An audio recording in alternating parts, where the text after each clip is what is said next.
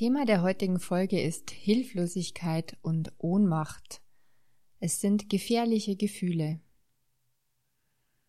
Herzlich willkommen zum Lichtfinder Lebensfreude Podcast. Ich bin Kerstin Bulligan, dein Lebensfreude-Coach und freue mich, dass du wieder eingeschalten hast für mehr Wohlfühlen in deinem Leben. Es geht heute um gefühlte Hilflosigkeit da ist ein Problem, da ist was, was ich gerne gelöst hätte.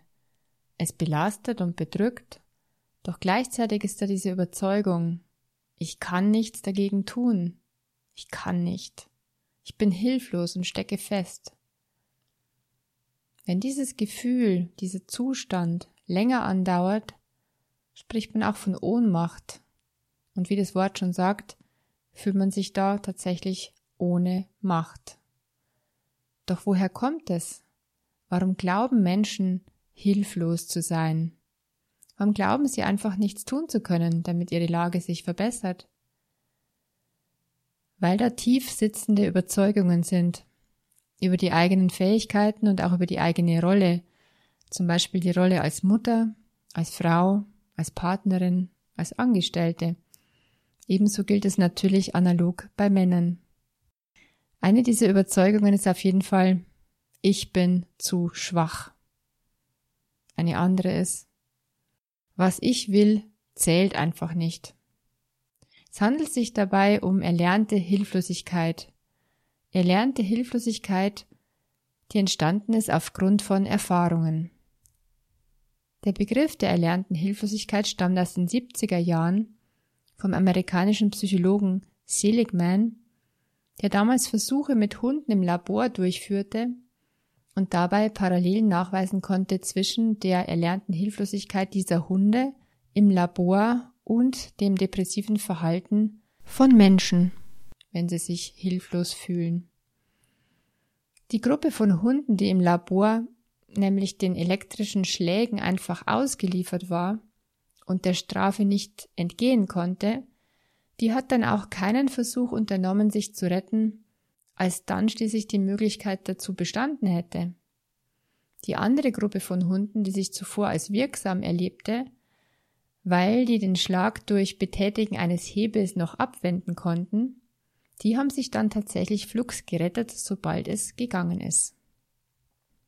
Das heißt, ein Mensch, der die Erfahrung verinnerlicht hat, dass egal was er getan hat, es einfach nichts gebracht hat, der wird auch dann resigniert nichts tun, wenn die Möglichkeit zum Handeln eigentlich da wäre. Diese Erfahrung von Hilflosigkeit kann aus der Kindheit kommen, es können dominante Eltern oder ältere Geschwister gewesen sein, die den Eindruck erweckt haben, bei denen man nie die Chance hatte, wirksam zu werden. Es kann auch ein dominanter Partner sein, der einen zu der Erfahrung gebracht hat. Es kann auch eine schlimme Erfahrung im Leben gewesen sein. Aber auch ganz ohne besonders dramatische Erfahrung kann da einfach eine große Unsicherheit irgendwann entstanden sein, nämlich die dann geführt hat zu dem Wunsch nach Sicherheit im späteren Leben, beziehungsweise die dann zu Verlustangst geführt hat, Angst vor Verlust von Beziehungen oder auch von Geld. Und auch das kommt wahrscheinlich wie so vieles aus der Kindheit und ist tatsächlich sehr verbreitet. Denn fast alle Eltern waren nicht perfekt als Eltern und viele Kinder fühlten sich häufig mal allein oder verlassen sogar. Und dann haben sich solche Unsicherheiten entwickelt. Wer sich hilflos fühlt und glaubt, nichts ändern zu können, erlebt sich dann als Opfer der Umstände. Wie kann sich das äußern im Leben von dem Erwachsenen? Ich gebe euch mal ein Beispiel aus dem echten Leben. Der Oliver, der Oliver ist tot unglücklich in seinem Job. Er hat eine Managementposition und genießt eigentlich gutes Ansehen. Sein Gehalt ist auch richtig ordentlich. Doch er mag seine Arbeit nicht wirklich und jedes Mal ist er heilfroh, wenn der Tag vorbei ist wenn endlich Wochenende ist. Doch auch am späten Abend kommen Anrufe rein, auch am Wochenende ist nie wirklich Schluss.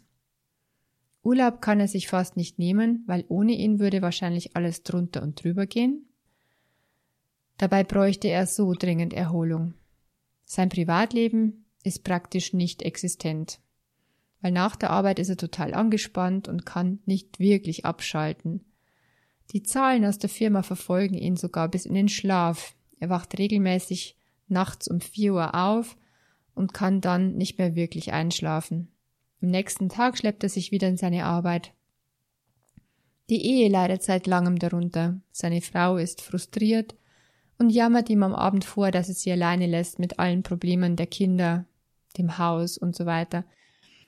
Seine Kinder kennt er ehrlich gesagt nicht wirklich. Er hat wohl vieles in ihrer Entwicklung verpasst. Doch ändern? Wie sollte denn je etwas ändern? Die Zahlungen fürs Haus laufen, seine Frau stellt Ansprüche ans Leben und er selbst genießt ja auch sein teures Auto. Die kurzen Urlaube, die sie sich manchmal gönnen, sind dann immer richtig teuer. Er wüsste auch nicht, wie er den Lebensstandard halten sollte, ohne seinen guten Job. Irgendwie muss er durchhalten, bis zur Rente. Bis endlich der Ruhestand kommt. Von dem träumt er insgeheim schon seit seinen Zwanzigern. Oder ein Lottogewinn, ja, davon träumt er eigentlich. Weil bis zur Rente sind es noch mindestens 25 Jahre. Und sein Leben ist jetzt schon eigentlich nicht mehr lebenswert. Ihm fehlt hinten und vorne die Kraft. Meist merken Menschen erst dann, dass es wichtig wäre, etwas zu ändern, wenn es eigentlich schon zu spät ist, wenn die Ehe schon am Ende ist und die Frau mit gepackten Koffern in der Tür steht oder wenn gravierende Fehler in der Arbeit passieren oder beim Autofahren, weil die Kraft einfach am Ende ist. Oder wenn der Rausschmiss droht oder wenn der Herzinfarkt einen niederstreckt. Paartherapeuten sagen auch, also eigentlich gehörten diese beiden schon am Anfang ihrer Beziehung in Therapie. Über so viele Paare wird es gesagt. Eigentlich sollte jedes Paar bereits am Anfang der Beziehung in Therapie gehen. Weil wenn sie dann endlich kommen, ist es fast schon zu spät. Und genauso wäre es natürlich gut, in anderen Bereichen des Lebens möglichst früh auf innere Widerstände zu achten. Dazu habe ich ja die letzte Podcast-Folge erst gemacht mit diesem Thema. Also, falls noch nicht, bitte noch anhören dazu. Thema innerer Widerstand. Ja, sich möglichst früh wirklich diesen inneren Widerständen bewusst zu werden und gleichzeitig sich der eigenen Handlungsmöglichkeiten aber bewusst zu werden. Konkret, wenn es Probleme gibt, ist es nicht empfehlenswert, diese einfach zu ignorieren. Konflikte wollen auf den Tisch gebracht werden. Problemgespräche wollen geführt werden. Dann klärt sich was innerlich. Dann reinigt sich die Luft. Natürlich ist es gut, wenn man gelernt hat, solche Problemgespräche auch zu führen. Haben ja die wenigsten gelernt und dann eskaliert es natürlich auch oft und dann weiß man schon, warum man es lieber nicht ansprechen hätte wollen. und deshalb empfehle ich unbedingt, ähm, sich mit Kommunikation zu beschäftigen, mit Konfliktgesprächen. Dazu biete ich ja Brückenkommunikationskurse an. Diese vier Schritte der Brückenkommunikation sind immer wieder so dermaßen lebensrettend für Konfliktgespräche. Auch um sich selber erstmal klar zu werden, was überhaupt in mir los ist. Ich führe es ganz kurz auf. Schritt eins ist, was ist meine Beobachtung?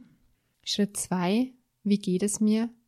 Schritt drei, worum geht es mir gerade? Welches Bedürfnis, welcher Wert ist gerade im Mangel? Und viertens, meine konkrete Bitte an mich selber oder an dich. Also wie gesagt, kann mit diesen vier Schritten das eigene Gefühlsleben erst einmal wunderbar geklärt werden, dass ich mir klar bin, was da eigentlich in mir los ist und wie, was ich gerne hätte. Und so werden einem die eigenen Bedürfnisse wirklich klar. Und dann ist es auch möglich, verschiedenste Strategien zu brainstormen, diese wichtigen Bedürfnisse auch erfüllt zu bekommen. Ist zum Beispiel das Bedürfnis nach Erholung und Unterstützung gerade am dringendsten, weil die Arbeit so sehr belastet, dann ist eben nicht nur die eine Strategie abwarten und durchhalten bis zur Rente oder die Option des Lottogewinns möglich. Es könnte eventuell auch nach Absprache mit dem Chef eine zusätzliche Kraft eingestellt werden zur Unterstützung. Es könnte der Arbeitstag klarer strukturiert werden. Pausenzeiten könnten ernst genommen und eingehalten werden. Es könnte klar kommuniziert werden gegenüber dem Chef, gegenüber den Kollegen, dass am Wochenende nur in höchsten Notfällen angerufen werden darf, zum Schutz der eigenen Gesundheit und damit zum Schutz der eigenen Arbeitskraft und Leistungsfähigkeit auf Dauer. Und es wäre möglich, über tatsächliche Jobalternativen nachzudenken. Das ist möglich.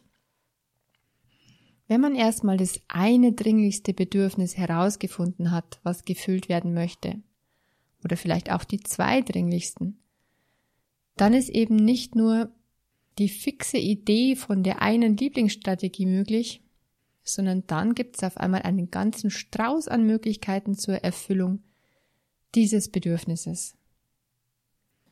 Beim Brainstorming können zum Beispiel Freunde helfen oder natürlich ein Coach oder Berater und letztere haben den Vorteil, dass sie es gelernt haben, Veränderungen zu begleiten. Denn alles im Menschen wehrt sich erstmal gegen eine größere Veränderung. Veränderungen machen oft Angst. Und Freunde sind, wenn wir ehrlich sind, oft selber nicht die großen Veränderer in ihrem eigenen Leben, und sagen dann sowas wie, hey, du weißt ja gar nicht, wie schön du's hast. Andere machen doch auch ihren Job, was hast denn eigentlich? Jeder hat einmal Stress. Also auch für Freunde ist es tatsächlich manchmal direkt beängstigend, wenn man sich verändern möchte. Die wollen auch gern, dass bitteschön alles beim Alten bleibt. Ja, keine Veränderung. Ja, und dann kommt man auch selber natürlich mit Glaubenssätzen ganz schnell daher, die einem im Weg stehen, die dann in etwa so klingen wie, das ist unmöglich, das schaffe ich nie, was sollen die Leute von mir denken, wenn ich meinen guten Job an den Nagel hänge? Ich kann das nicht, ich bin nicht so flexibel. Und wichtig ist bei so einem Brainstorming oder Überlegen eben verschiedener Alternativen und Möglichkeiten, dass man sich da ausreichend Zeit und Raum zum Träumen gibt. Ohne dass gleich wieder jemand dazwischen quatscht und sagt, hey, das ist doch völlig unrealistisch, es geht niemals.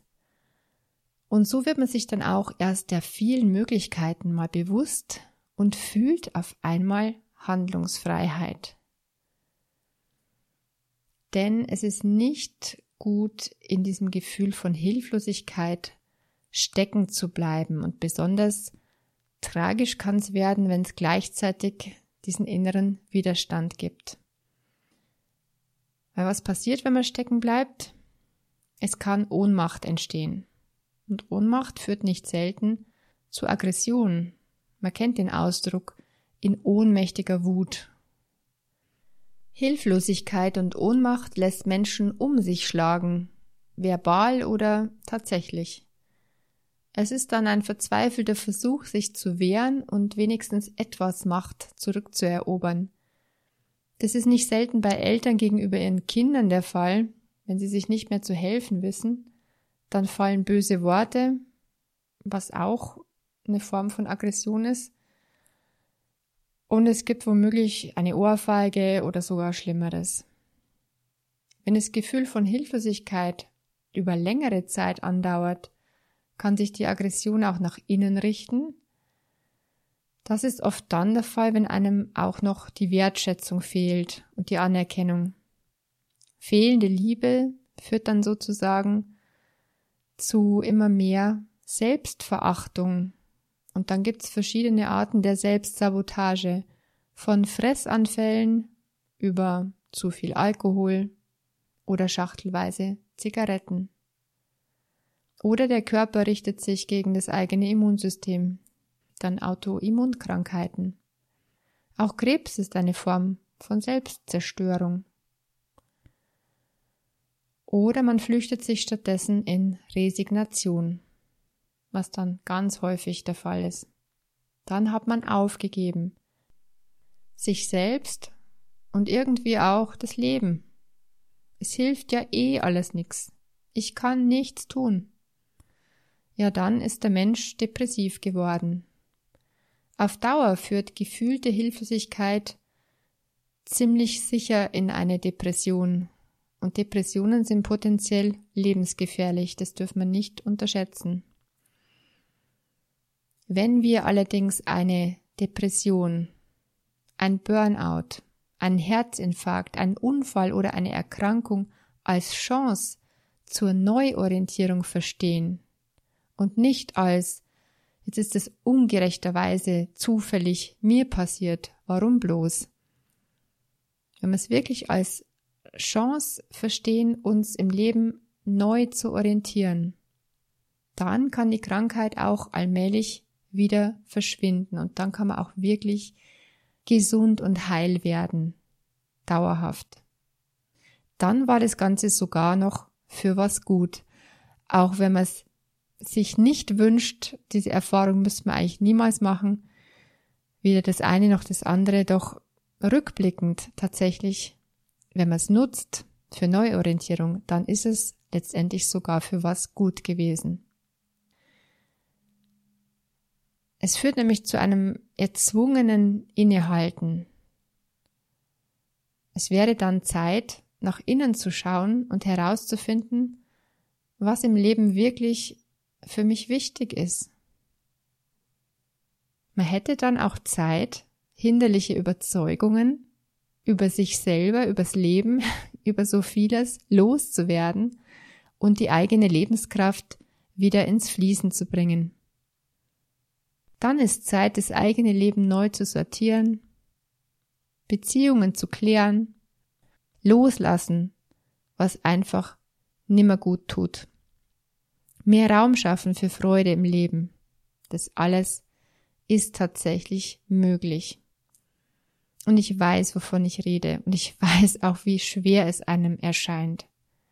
Ich war selber jahrelang, jahrelang depressiv und kenne die gefühlte Hilflosigkeit nur zu gut. Der Wendepunkt dann aber war wirklich für mich die Erkenntnis, dass ich ja gar nicht so hilflos bin, wie ich immer geglaubt hatte. Und plötzlich habe ich erkannt, ich könnte tatsächlich alles ändern, wenn ich nur wollte. Denn dann wäre ich auch bereit, jeden Preis für die Veränderung zu bezahlen. Es ist mir so richtig bewusst geworden, es ist meine Entscheidung. Und ich kann nicht nur so vieles entscheiden, ich kann auch meine Gedanken wählen. Also ich kann auch über meine Gedanken entscheiden.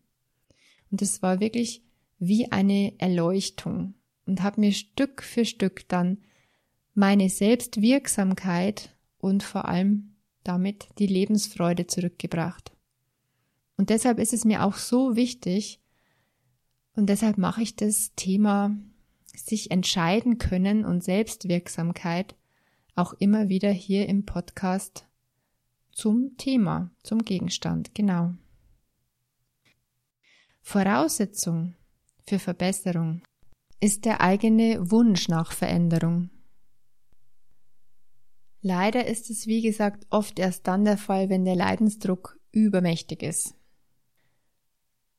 Was gehört noch dazu? Es gehört dazu der Mut, sich den eigenen Ängsten von jetzt an zu stellen und der Wille, das eigene Leben in die Hand nehmen zu wollen. Unabhängig davon, was andere denken oder reden könnten.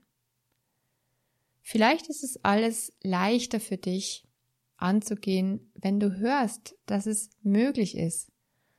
Und es ist gar nicht so schwer. Es ist zu schaffen. Ich hab's auch geschafft, so vieles zum Guten zu verändern. Denk dran, eine sich selbst erfüllende Prophezeiung funktioniert auch im positiven Sinn. Drum lass dir von mir prophezeien, Du kannst vieles zum Guten verändern, egal was bisher geschehen ist. Prophezei dir selbst eine gute Zukunft. Und schreib dir am besten deine Prophezeiung auf. Bring auf jeden Fall mehr Ich darf in dein Leben. Ganz wichtig auch, ich darf Fehler machen. Oh, jetzt sperrt sich gleich wahrscheinlich was in dir. Ist das wirklich möglich? Darfst du Fehler machen? Ich sag dir ja, du darfst Fehler machen. Und du darfst daraus lernen. Sag dir bitte, ich darf immer öfters, denn du darfst so vieles und so viel mehr, als du dir es bisher zugestanden hast. Selbstwirksamkeit zu erleben ist der beste Weg heraus aus dem Burnout, aus dem seelischen Tief. Dieses Thema füllt jetzt tatsächlich sogar zwei Podcast-Folgen, deswegen teile ich es auf in zwei Teile. Und dann hast du jetzt erstmal Pause, kannst es verdauen, was du bisher gehört hast. In der nächsten Folge geht's dann ganz, ganz praktisch weiter, verspreche ich dir, mit ganz konkreten Tipps, wie du dich als selbstwirksam sofort erleben kannst und dann immer mehr. Licht in deinen Tag und in deinen Abend hinein. Deine Kerstin von Lichtfinder.